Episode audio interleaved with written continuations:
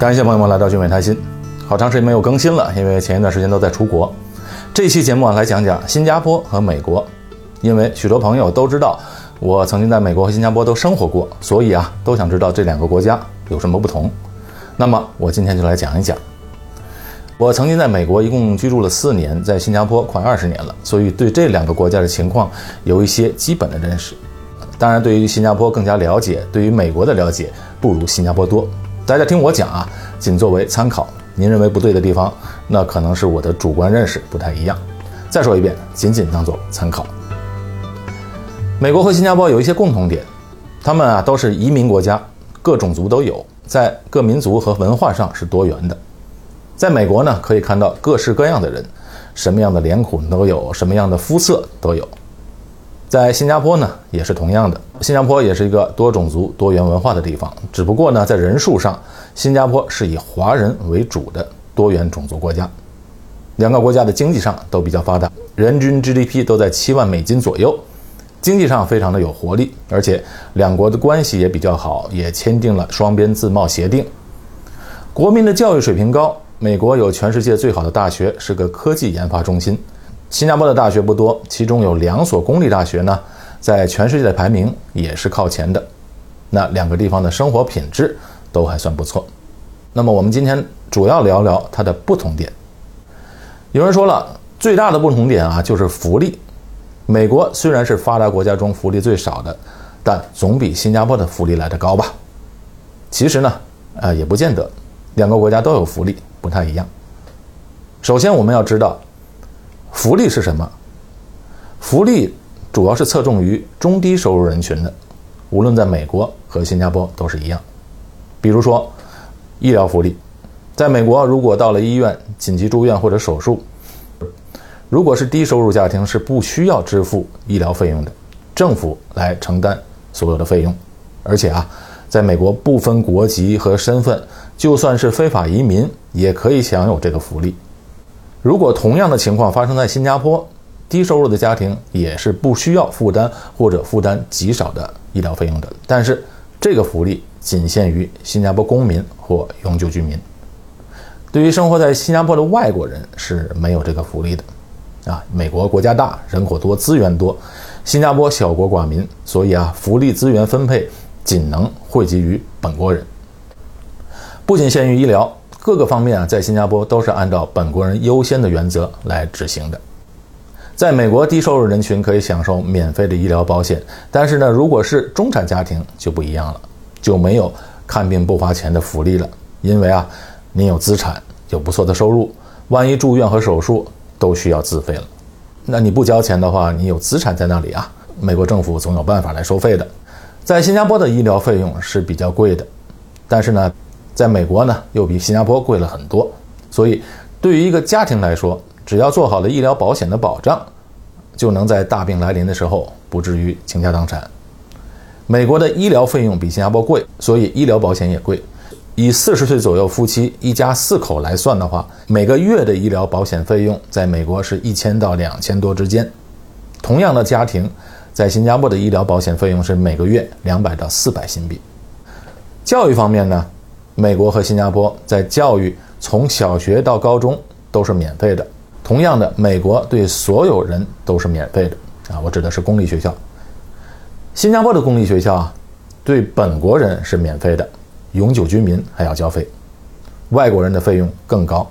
新加坡和美国的教育不同点在于中小学阶段，两个地方都是以英文为主，但是在新加坡呢，另外还要学习母语。华人学习华语，马来人学习马来文，印度人学习淡米尔语。母语的教育是强制性的，是要列入平时的考试和升学考试的，非常重要。这样一来呢，就强制性的让孩子们掌握了双语。新加坡的公立学校啊，它有最好的教育资源。大学方面呢，美国和新加坡的大学都是收费的，没有免费的。但美国大学的学费的费用会比新加坡的高了很多。好，再来聊聊住房。在住房方面啊，如果您想要住大房子、大的 house、洋房，那就不适合来新加坡。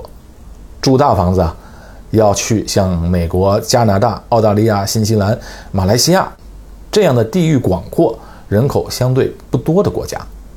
这样的地方呢，出门也离不开车。当然，这样的地方车也是很便宜的。如果是在新加坡就不行了。小国家人口相对密集，像洋房这样的资源是既少又贵。新加坡住房大多数是楼房，人均居住面积为三十一平米。三口之家呢，住在九十平米的房子里是正常的。当然，在新加坡呢，算的是使用面积。新加坡房子没有公摊的一说。如果您习惯比较方便的生活方式，离邻居朋友都不远，出门走路就可以去超市买东西，不需要开车。举个例子，我刚才录视频之前，发现我录音设备的电池没有了，所以我下楼就去买了两件电池。然后在美国的话，可能要开车至少一两公里之外去买，所以在便利方面呢，在新加坡这样的地方更加便利。而且呢，在新加坡呢，公共交通是比较发达的。如果你喜欢这样便利的生活、比较热闹的生活方式呢，在新加坡是最好的。新加坡的整体的生活环境还是不错的。不过，新加坡的车是非常非常贵的，应该是全世界买汽车最贵的地方，没有之一。在新加坡，不要说买车啊，在现在的行情，一个买车的拥车证，也就是买车的一个资格证书，就需要十万新币，而且啊，有效期。只有十年，十年到期就作废，还得重新再买一个。提到住房啊，这个是新加坡最大的福利，住房政策在全世界是独一无二的。新加坡公民可以买政府建的高质量的房子组屋，新组屋的价格是非市场价格，政府来定价。定价的标准啊，既考量到房子所在的地点，也考虑到买房居民的可负担的能力。总之，新组屋的房价是非常非常低的。比周围按照市场价格定价的房子低了很多很多，所以在新加坡，百分之九十的人都拥有房产。这个呢是得益于新加坡长期以来居者有其屋的房屋政策。在美国的平均房价要比新加坡低得多，但是拥有房产的人口比率大概只有百分之六十五。当然，在美国洛杉矶、纽约、旧金山等华人聚居的区域，现在的房价也并不便宜。在税收方面啊，持有房产的成本方面，新加坡是比较低的。新加坡的房产税是按照年值来计算的，年值就是这个房子的年租金的金额，按照附近这个区域的平均的租金来作为标准。第一套住房的房产税是非常低的，每年只需要一百多到几百块不等，几乎可以忽略不计了。但是如果是非自住房，也就是你买的第二套房子。作为投资用途的房产税，按照房产的年值的百分之十来交税，那减去一些扣税成本之后，相当于就接近一个月的租金。那在美国的房产税啊，是按照房产价格来计算，是美国房产市值，也就是当下的市场价格的百分之一到百分之三不等。稍微好一点的学区或者居住环境好一点地方，房产税都基本在百分之二左右。也就是说。一个一百万的房子要交两万，五十万的房子要交一万的房产税每年。当然还有一些可扣税的项目啊，但总体上，在美国拥有一个房产的成本要比新加坡高了不少。哎，这也可能是啊，美国拥有房产的人口比例比较低的原因，因为持有成本高。除了房产税之外啊，其他的税收，无论是消费税、个人所得税和公司税，在新加坡都是很低的。另外，也没有遗产税和资本利得税。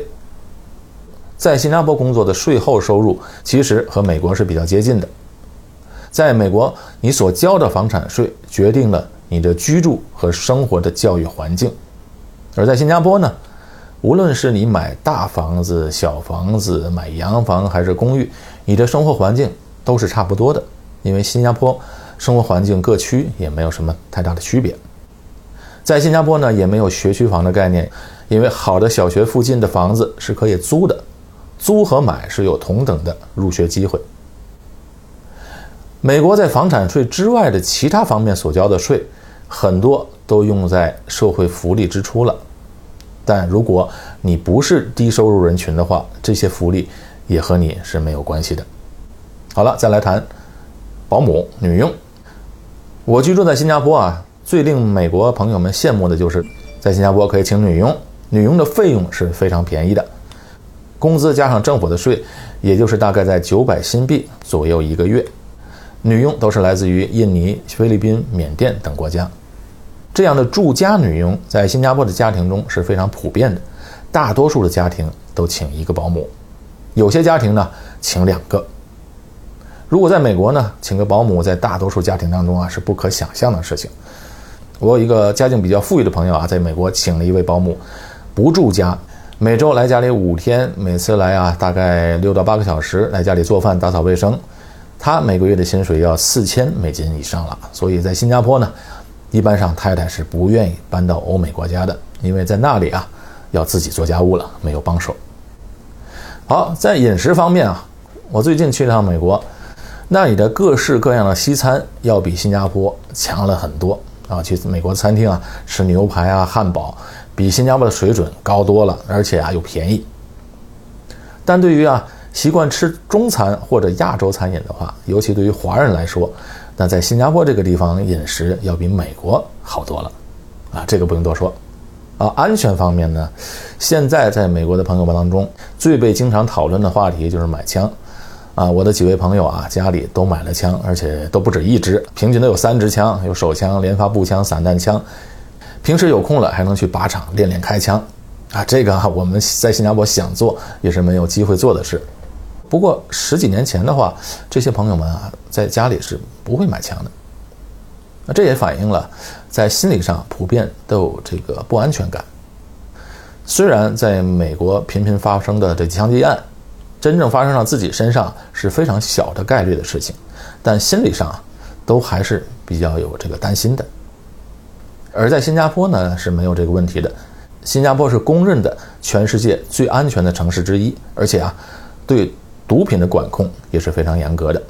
那在一个接触不到毒品、接触不到大麻的社会当中，对于青少年的成长还是挺让人放心的。当然，对于成年人来说，自己本身就有自控能力。在美国生活倒不用太担心。好，今天说了很多方面，我们最后总结一下，在新加坡和美国生活是完全不同的，一个是地域辽阔的大国，另外一个是东南亚的一个小国，而且呢，一个是在西方，一个是在东方。如果您未来的工作生活重心都在美国、欧洲这个方向，这个圈子的话。那在美国生活是比较适合的。相反的，如果您的工作和生活的重心是在亚洲区域，经常在亚洲各国走动的话，生活在新加坡是比较便利的，因为都在一两个时区之内。总的来说，在新加坡的生活成本和税收成本要比美国低。在新加坡的朋友可能会说：“哎，新加坡的生活成本涨了很多了。”不过呢，我两周前去的美国度假，那边的物价涨的。比新加坡更高。从教育方面来说呢，对于华人来说，中小学的教育还是在新加坡会更有优势，因为它是双语。美国和新加坡都是我很喜欢的地方。美国有美国的大和美国的美，新加坡小，但新加坡呢也有独一无二的优势，高质量的生活品质以及去亚洲各国的便利性。那么，美国和新加坡究竟哪个地方更适合您？您自己可能最清楚。好，感谢朋友们的收看，我是高俊伟，在新加坡，我们下期节目再见。